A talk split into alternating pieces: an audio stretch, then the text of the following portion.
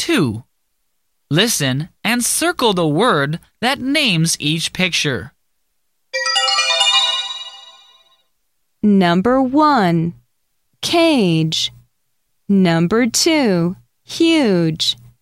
Number 3. Large. Number 4. Genius. Number 5. gym. Number 6. Giant.